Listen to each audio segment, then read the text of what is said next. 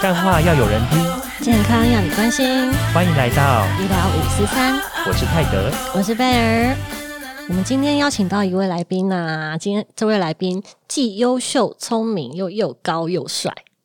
对而且你看他年，他虽然年纪轻轻的，但是他已经有三个小孩了哦。哇塞，三个小孩子啊！嗯我们今天就是邀请到自称三宝爸的小核心新生儿童专科诊所陈应庄医师，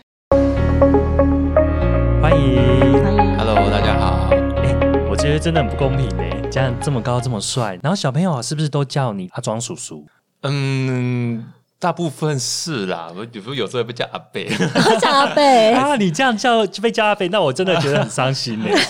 我当然听到也会很伤，因为有时候真的爸爸年纪明显比我大，还是叫我阿贝，还是会很心痛。应该是他爸爸在整间外面故意叫他这样这说个年纪，记得叫他阿贝哦，这样子。应该叫哥哥吧？哥哥就太多了，哥哥太多了。那因为我们之前有开玩笑说，嗯，走哪一科的医生呢？可能他或者是他的小朋友，可能就会有哪一方面的问题会比较多。像我们以前跟想说，你有走肠胃科的，可能他的肠胃可能就比较不好；然后走过敏科的，可能就会有一些过敏的问题。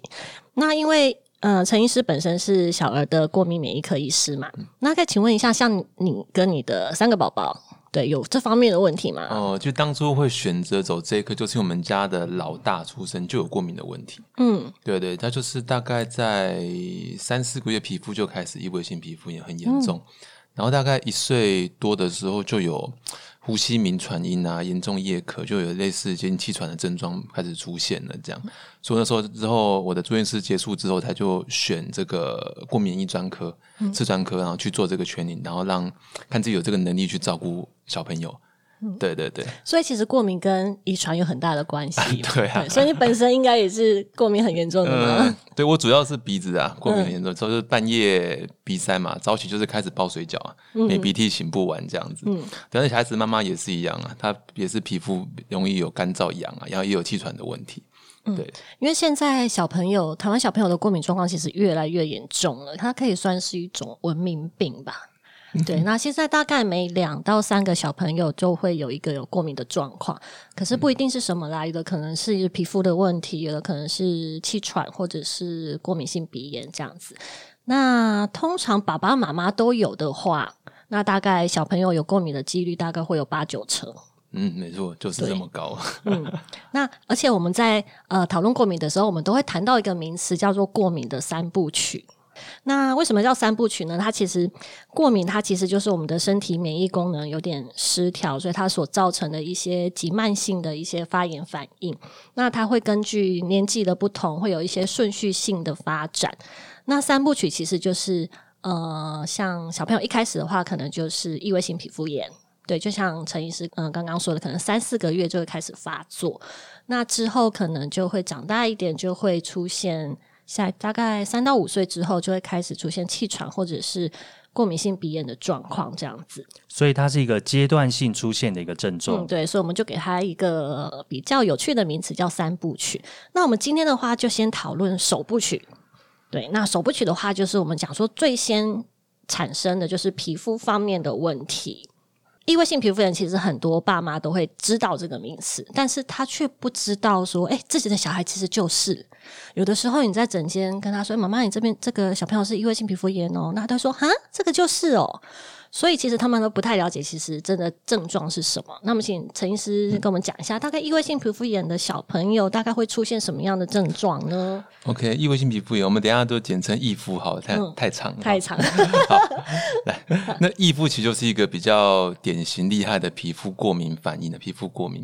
那其实我确实有在我们诊间有看到小朋友，我觉得有异肤，然后跟妈妈说啊，妈宝宝可能异位性皮肤炎，有的时候一定要很有趣，妈妈说。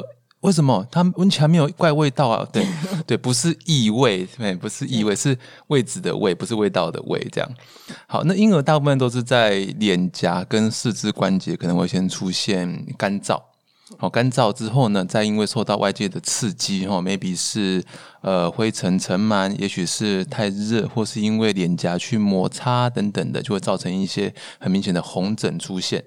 那再就会严重的瘙痒，会让小朋友变得情绪容易激动，因为不舒服，或者晚上很难睡觉，甚至影响他的胃口，吃不好、睡不好，进而影响他的发育发展以及免疫力，可能也会下降，容易生病这样子。哇，那听起来影响是蛮大的耶。对，而且还影响爸妈，你知道吗？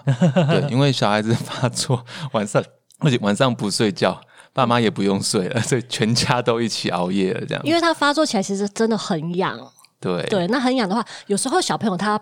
不太会表达，尤其是 baby 的时候，就是那种宝宝痒，但宝宝不说，但是他哭，对，然后他就会呃用一些情绪来表达，他可能会一直哭闹，对，然后爸爸妈妈又不知道你到底发生什么事情。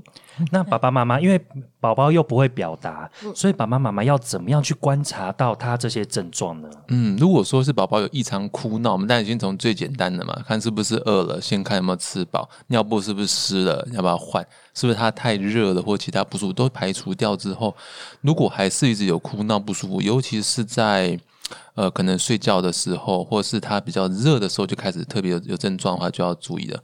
那这样，衣服宝宝刚提过，皮肤都会有一些状况，其实摸得出来的。那他们都以为说婴儿的皮肤应该是很稚嫩的，幼咪咪那样。电电视广告都是这样，天使宝宝。嗯，对，但其实想一口吃掉。对对对，但其实我们自己观察到，像这样的皮肤在婴儿现在其实是不多的，哎，那是少数极品才有。极品。对对。大部分都是干干出，因为现在环境的关系啊，过敏的还比例其实蛮高，他们是干干出出的这样子，所以观察到这样，其实就要去注意了，环境啊，生活习惯啊，稍微注意这样。而且除了哭闹之外，其实你看 baby 啊，因为。异位性皮肤炎，它主要在 baby 大概会在脸部或者是耳朵啊、颈部的地方，所以你可能会发现说，你在抱宝宝的时候，他可能就会用脸一直去那边磨蹭磨蹭，因为他觉得哎这样可以抓到痒 舒服，他就一直这样磨磨磨，或者是他手手可能他没办法很精准的去抓痒，但是他可能就会一直抓着某的地方抓耳朵，或者是一直拨。拨同一个地方，这样子，这个也是一个可以观察的重点。那这样小朋友很辛苦哎，他想抓痒又抓不到，抓痒抓不到，超痛苦，超痛苦的。对，那其实像呃易夫的话，他如果轻微，可能就只有像刚刚那个陈医师说的，可能有些瘙痒或者是干燥的状况。但是如果严重起来，真的会有那种流汤流脓的。哦，会会会，因为。本身皮肤在异肤发作的时候，免疫力是会下降的。加上他要去搔搔抓，抓出一些伤口之后呢，容易就有一些像是感染的迹象。那最常见就是像金黄色葡萄球菌的感染，就容易会有一些黄色的分泌物出现啊，整片。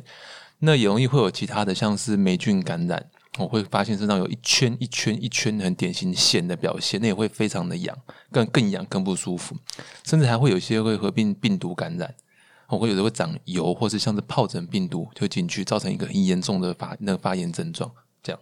嗯，所以说刚刚提到易肤，它除了跟遗传基因有关系的话，它应该跟 baby 本身的皮肤特性，嗯，也有很大的关系的。对啊，我们这样的皮肤通常都是有一些免呃先天上的缺陷，就是保湿因子有缺乏，所以它就摸起来很简单，就特别干。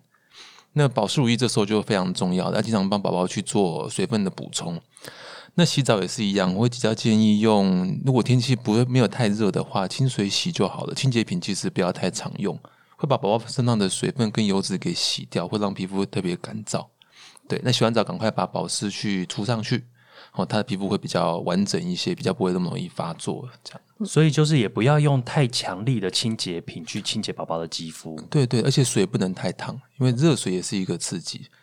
水温大概都维持在大概二十八到三十二度左右，差不多啦。嗯，那我有我有遇过二十八度还是太烫了，就洗完还是红彤彤的那种宝宝。爸爸说这样子不行，再凉一点吧，因为它洗完很红，代表还是对它太刺激。温热水洗完整个红彤彤的也是太太热，对对，应该要是舒服的温度啊，这样。那既然讲到保湿啊，因为其实也有很多妈妈说有啊，我都有擦保湿啊，是不是他们在保湿的产品的选择上，是不是也要有一些要注意的地方？嗯，对，因为保湿产品太多种，对，很多的话是妈妈买到的，可能是她自己在用的，大人用的那种的话，可能香精啊、色素。哦，我这一罐几千瓦克、两千瓦克，我没用过，没好。对啊，但是一打开闻到哦，超香的，大概就知道这个添加物蛮多种的。或有时候号称天然，但其实天然的东西不一定婴儿还是适合的。所以这样的这样宝宝，我会建议你挑乳液乳霜的话，还是要找易肤专用的。至少是确认说他把一些可能刺激物尽量都拿掉了，而且会特别添加宝宝容易缺乏的一些保湿因子，像神经酰胺这一类的，还可以让宝宝的保湿更好。所以不要去用一般的心跳易敷的，对而且尽就是尽量不要添加太多的香精啊之类的东对，西。那妈想要说把那个宝宝的尿味、这便便味道盖掉，他希望他是一个香香的宝宝。对对，所以反而这些产品越简单的成分是对，越好。简单越好。而且我觉得在冬天跟夏天的选择，其实也可以有一点差异。因为像我觉得夏天的话，你可能可以擦比较清爽一点的，它可能就比较有用，像是乳液型的、lotion 型的，可能就有效了。但是因为台湾有时候冬天很干。对，所以你用 lotion 乳液类的，可能真的已经 cover 不住了，可能可能要进展到乳霜、cream 之类的。对，尤尤其是宝宝的脸呢、可能更需要用到乳霜类。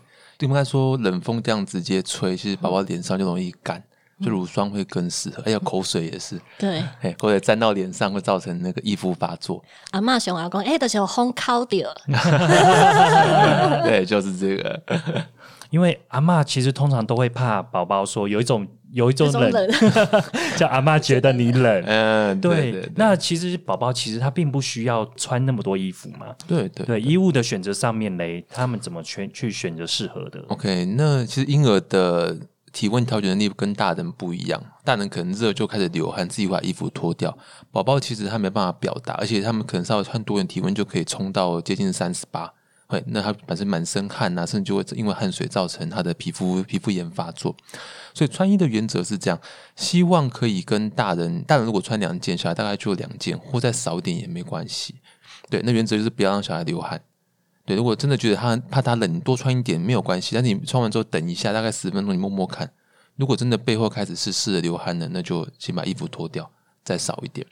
好，然后记得是摸背，不要摸手脚。嗯哦，因为手脚婴儿手脚本来就是凉的，嗯，嘿，摸到手脚凉是正常。要摸到手脚很热，代表它超热。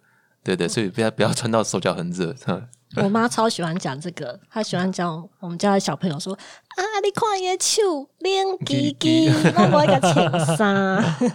哎，那有去有特别选建议用什么材质吗？哦，材质当然是以棉为主啦。哦，棉的衣服它的摩擦那些对皮肤刺激本来就比较小，而且又比较吸汗，哎，可以减少这些呃外外界的刺激。那有些比较机能性的衣服也可以选择啊，像我今天下午参加那个活动，就介绍蛮多婴儿可以穿的衣服，这样它有透，主要是要棉的，然后透气排汗这样子。而且是有的小朋友他的皮肤真的是很敏感，其实有时候大人也会，他对于一些呃标签，他其实也会很敏感。所以其实我觉得你也可以帮小朋友把标签剪掉，或者是说，如果说他这件材质是很单纯的，有的妈妈会把它反穿，反穿的话，那个缝线其实也就不会去刺激皮肤，这也是一个小技巧。嗯，那宝宝的话还会面临到一个问题，就是吃的问题。那大家都想说，嗯，喝母奶的宝宝的免疫力会比较好，然后也比较不会有过敏的症状。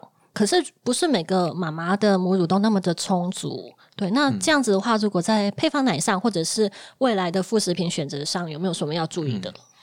对，那研究有发现说，宝宝的肠胃跟皮肤的过敏其实是有点联动性的。就是肠胃如果有受到刺激的话，其实他的皮肤跟也会有一些状况出现。那母奶为什么很好？就是因为母奶的蛋白质比较小，比较适合人体去做吸收，可以减少排斥反应。所以在婴儿期的话，最常接触接触到最大量的食物就是奶。所以只喝母奶的孩子其实不容易会有依附或肠胃过敏的症状。可如果他今天不得不吃到配方奶去的话，配方奶就是一个比较大分子的蛋白，就有可能会造成宝宝的肠胃产生一些过敏反应。哦，可能肠胃可能先肚子绞痛啦、吐啊、拉肚子等等的，连带皮肤也容易会被诱发过敏症状出现。所以如果配方奶要喝的话，建议就是水解配方可能会比较适合。对，水解配方就是把奶粉的蛋白质先打碎一些，让它比较好吸收，比较不会被肠道辨识为说是抗原，需要去抵抗它这样子。因为比较大颗的蛋白质，其实很容易被我们身体认为是外来的一些产物或者是敌人。没错，就是这样。哦，所以打碎会比较比较好。那讲到那个水解水解蛋白的奶粉，然后很多宝宝妈妈都会担心说啊，那个是不是比较没有营养？对，那其实我都会跟我是都会跟爸爸妈妈解释说，其实你就把它想成呢，你一般牛奶是一块圆形的大蛋糕，然后水解蛋白只是它先帮你切成。小蛋糕切成一片一片、八片或十二片的小蛋糕，让他去吃。但是你吃下去，你还是吃到整个蛋糕。对，所以它的营养成分其实是没有流失的。对对对对，这讲法蛮好的。然后我我可以再多多加一句，就是感觉比较好入口啦，比较不会噎到吐掉啦，这样子比较不会排斥这样。只是好像水姐比较没有那么的。甜，所以很多小朋友可能你吃过一般的配方奶的时候，他你叫他喝水解的，他会觉得好像有点食之无味的感觉，或需要一点时间去适应，需要一点时间适应，就没有浓醇香的感觉。对啊，那副食品嘞？哦，副食品的话也是哦，因为。素食品就是属于比较大分子蛋白哈，确实有可能会诱发像皮肤或肠胃道过敏发作。不过这些过敏发作，其实除了食物的种类之外，还有一个前提是食物的量也有关。好，所以简单来说，就是如果今天是大分子蛋白，假如它有轻微的过敏，可是它吃的量很少的话，倒是不容易有过敏症状出现，反而是有机会适应的。那因为我们一般呃以前比较的观念是说，大概六个月开始开始换副食品，嗯嗯，但是现在是不是说呃建议说，甚至四个月开始就可以开始吃副食品？对对对对，现在建议四个月开始，尤其是纯母奶的宝宝，会建议四个月开始吃。那四个月到九个月左右哈，它是一个肠胃道比较能够适应这一些外来蛋白质的一个黄金适应期，所以现在建议在这段期间最好是少量的，然后多样去碰这些所谓食物的蛋白质，多多种类，多种类，像就是让它去接触更多不同的食物。对对对，像说是蛋啊、鸡蛋，好，然后猪肉啊、牛肉啊，甚至一点点的豆类这种的，微量的去碰一碰。反而哎，它不能有过敏症状，而且容易会产生适应性，这样子。就是以少量多样化为主，这样，然后去训练它肠胃道的一个免疫耐受性。没错。嗯。但是如果说我宝宝已经有了一些过敏症状，然后他是就是过敏体质了，嗯嗯，那这种副食品它需要避免或者延后吗？通常只要皮肤稳定之后，还是会建议赶快开始吃。对，那。会不会严会变严重？就是要看说他吃这个食物有没有什么不良反应。其实我真的他去试了，假设蛋黄好了，吃一点点就我整只变多了，OK，那这个蛋就先不要碰了。我希望是用这种方式去把食物拿掉，不要预先就说这个不吃不吃不吃不吃，因为都不吃，你反而错过那个刚刚讲的黄金适应期。后面过的时候，那些时间你才来试，反而没办法适应，就可惜了。对对对对。而且其实，呃，宝宝的免疫系统其实都还没有很健全完善跟成型，所以有的时候你可能觉得，哎，吃了这个东西它好像长了一点点疹子或什么的，你有点担心的话，你可以暂时先不吃，但是并不代表他以后就真的会对这个东西过敏。其实我们还是会建议说，只要他没有说很严重的吃了就休克没有办法呼吸那样子，你可以过一段时间，然后再给他试试看，这样。对对对对，而且我我我的话就建议说，下次要试的话，再把量减少一点点，对对，这样比较安全。这样。好，那刚刚讲到说易肤啊，比较最重要的就是皮肤的保湿，然后也有讲到说宝宝食物上面的选择，那其实环境上面的控制跟改善也是蛮重要的。对，像是台湾最多的过敏源应该是属于尘螨。嗯嗯，对。你知道，其实其实那个对抗过敏，其实我们有抗敏三宝。一个是除湿机，然后另外一个是空气清新机，那另外一个就是贝尔。昨我们昨天在讨论这个的时候，贝尔有讲到，就是有一个防尘螨的套子，嗯，防尘螨的寝具套，对对。然后呃，除了尘螨之外，然后像霉菌，其实也是一个蛮大的过敏源。其实我自己我自己其实蛮想再多推荐大家一个东西，就是呃烘衣机、干衣机、烘衣机，因为。家里有一个比较大容量的干衣机、烘衣机，那我自己我们家里面是用瓦斯型的，那它其实干衣的速度非常快，所以不管是呃宝宝那个保洁垫尿湿了，或者是床单那个整个拆下来洗完之后整个烘，然后你就是几乎当天晚上就可以拿来再再铺上去了，我觉得是非常好用。嗯，对。那过敏疾病的控制啊，我觉得跟其他的疾病比较不一样的是，你平常生病可能就是到医院去，然后给医生诊治之后，医生告诉你他是什么病，然后就回去吃药。对，但是我觉得过敏这个是比较不一样的，它除了说你要遵从医师的医嘱，可能吃药之外，家长在家里有很多的功课要做。那我们刚刚讲的其实都是呃家长在家里面可以注意的事情。好，那药物的部分的话，我们就请陈医师跟我们聊一下。大概我如果一夫去看病的话，医生大概会开给我哪一些药呢？OK，那最常用的药的话，如果是小范围，大概是局部的外用类固醇药膏是最常开立的，那也是家家长最害怕的药。常看到说啊，我开个药膏给你擦，然后什么药？类固醇哦，不用了，谢谢。对，不用谢谢，或者说哦，我就收起来，回去就丢旁边，就不用了。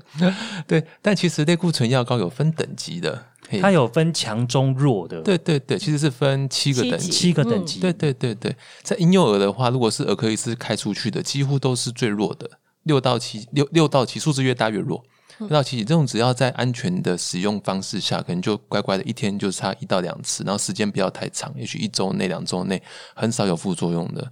对，可是有家长就怕，啊不擦，不擦，小孩又一直发作，一直抓，只有越来越大片来，OK，大范围的该怎么办？再可能就是要加上用吃的药了，也就是要吃口服的抗组织胺。哦，口服抗组织胺也是我们常用的药物之一。看到小朋友比较不会痒，然后晚上可能比较好睡觉，减少他发作的机会。对，那再更严重的话呢，有的时候会用到口服类固醇，太严重了，但是这个很少用，副作用真的太大了。所以其实应该要跟妈妈宣导一个观念，就是其实呃类固醇大家听起来好像哇有点恐怖，会有副作用，可是它真的很有效，能够把这个症状明显的抑制下来，让这个症状不会再持续。嗯，我都会跟爸爸妈妈说，就是其实我们外用的药膏的类固醇啊，其实跟我们吃的不吃的不一样。我们吃的话，其实自己乱吃的话，比较会容易吃出一些像家长担心的水牛肩啊、月亮脸那种副作用。但是擦的呢，其实它的量非常的轻微，而且你又是经由皮肤吸收的量真的很少。对，那希望能够在宝宝最轻微的时候，我们就用药膏把它控制住，才不用说你后来又要吃更多的药。对，其实这块我觉得过敏都是这样，它是一种慢性病啊，不可能说我今天擦个药，过几天然后就好了，没有，不是，它是反复反复会出现的一个一个算疾病吧，对。嗯，慢性算慢性对啊，病对啊，所以家长最重要的是要知道怎么照顾，要去学，平常要怎么顾，遇到状况药要怎么用，对，这很重要，不能就是啊，反正状况来了就找医师，就找医生，医生开药给你啊，就擦一下，然后好了就不管它了，又又全部不断的重复、重复、重复，这样是不对的。嗯而且其实只要是合格的儿科医师开出来的药，其实都有针对小朋友的身体状况去开的，所以家长真的不用太过于担心。这样，嗯，对家长还会问一个问题，就是那吃什么会改善，可以改善这些症状？然后吃什么？对对对，因为很多家长啊，我我也是常常被问这种问题，就是他们很期待吃了什么就 OK，但是他们就不太愿意去做什么。对，就是做什么是比较累人的。是啊，但其实这个疾病是需要医师跟家长一起配合，去改变行为、改变环境，其实他才能够把整个症，状而且需要。非常的有耐心。嗯，对，那你在临床上有遇都有遇过妈爸爸妈妈就是问你说可以吃什么，或者是他们曾经拿过什么东西 让你看说这个可不可以？对啊，有啊，就是益生菌嘛，最常见的这个，说吃这个会不会皮肤好一点？这样，嗯，有些小孩吃的真的有比较好一点呐、因为毕竟刚刚提过的，肠胃道的免疫跟皮肤是有点联动性的。你肠胃健康了，皮肤当然有可能就会变好一些，但前提是皮肤的部分你有好好的 care。就是该保湿、该避开过敏源、该避开一些不能碰的东西都有都有避开了，还没有改善，你再施益生菌，哎，那可能也许有点帮助，这样子。所以前提还是前面那个环境控制，你一定要先做好，而不是说吃了益生菌它就变好了，不是这样子，真的不是。，你不能说一个房子在哎这边在放火在烧，你那边在浇水扑灭，啊那边火还在烧，继续喷火器在那边喷，不不拿掉，对啊，那火灭不掉啊。还有很多家长会问说，那易肤的宝宝可不可以泡澡？哦，可以泡澡，泡澡可以啊，嗯，可以泡澡，可以泡澡是好的。嗯对，因为泡的过程中，皮肤会吸收比较多的水分嘛，那它的皮肤的原本刚刚讲比较缺乏保湿、干燥的部分，也可能会因为这样去补上来。嗯可以，可以。而且泡完澡之后，趁着身体还有一点点湿的时候，这个时候擦乳液效果最好。对对，刚好把水锁在里面，对，。所以我们都我都会请爸妈说，在浴室里面就先擦。哎、哎不过不过泡澡的话还要注意那个，如果是去游泳或者是泡温泉就要小心一点。因为游泳的话，如果它里面加的那个氯比较多，哎，消毒水消毒比较多，或者是温泉，有的人像是对硫酸泉嗯，比较有机会产生刺激的话，那就不适合。我们之前在做温泉那一集的时候，对我们也有稍微讲到，就是如果你是真的很严重的呃异位性皮肤炎的话，或者甚至你都已经流汤流脓了，有那个感染状况的话，你真的就是不要去泡温泉，尤其是刚刚说的那个硫磺泉，就是我们有好像上次有提到，在北投阳明山那边是比较偏酸，它太酸了，对对对，没错，对，为了当然为了自己的健康，也为了公共的卫生。那好像在治疗的方面呢，好像有嗯，如果它是全身大面积的话，因为这样一直擦药，好像就是擦太多了嘛，擦不完，而且呃，乳液的保湿效果可能也没到那么好的话，好像会有一种是湿敷的一种治疗，这个好像比较少人听过哎。对，因为湿敷比较麻烦一点点，要用。特殊材质的，像是弹性绷带的一种，像袖套，或者是把身体给套住。它用这个弹性蛮好的，可以套在手脚，甚至整个身体都可以一起套住这样子。然后就可以有两个效果，一个主要是它保湿能力会非常好，它里面就是吸可能吸满了水分，或甚至乳液吸在里面，甚至放一点药膏在里面，然后可以完整的被吸收到。一个方面是因为宝宝这样就抓不到，嗯，也抓不到，它会恢复的更快这样子。所以很严重的孩子，我们会考虑用这样的方式。其实我觉得这有点像女生敷面膜的感觉，就是强化你的吸收，强迫吸收，不会变全身的，有点像木乃伊。对，如果全部都是那个玻尿酸的话，其实我也是愿意试敷一下。那我们今天刚刚讲的呢，是过敏的首部曲，就异位性皮肤炎的部分。那就讲到说，其实过敏跟呃遗传的基因是有息息相关的。那当然还有跟后天的一些诱发因子有相关。所以我们有提到说，呃，家里的尘螨控制，然后皮肤要做好保湿，然后还有宝宝的食品的部分，母奶最好。那如果真的没有办法的话，其实可以试试看水解的奶粉。那还有衣服方面的选择。那希望这集的内容对很多宝宝的爸爸妈妈有帮助哦。那我们今天来宾是陈印庄医师，那他的 FB 是陈印庄医师的育儿资讯站，那也可以在 IG 搜寻陈印庄医师的生活杂记，大家手刀追起来。喜欢我们的节目的话，也记得到我们的 FB、IG 还有 Podcast 按赞、追踪跟分享。还有一个是留言哦，好，或是有什么想听的呢，也可以留言告诉我们哦。好，那医疗五四三，我们下周见，拜拜，拜拜，拜拜。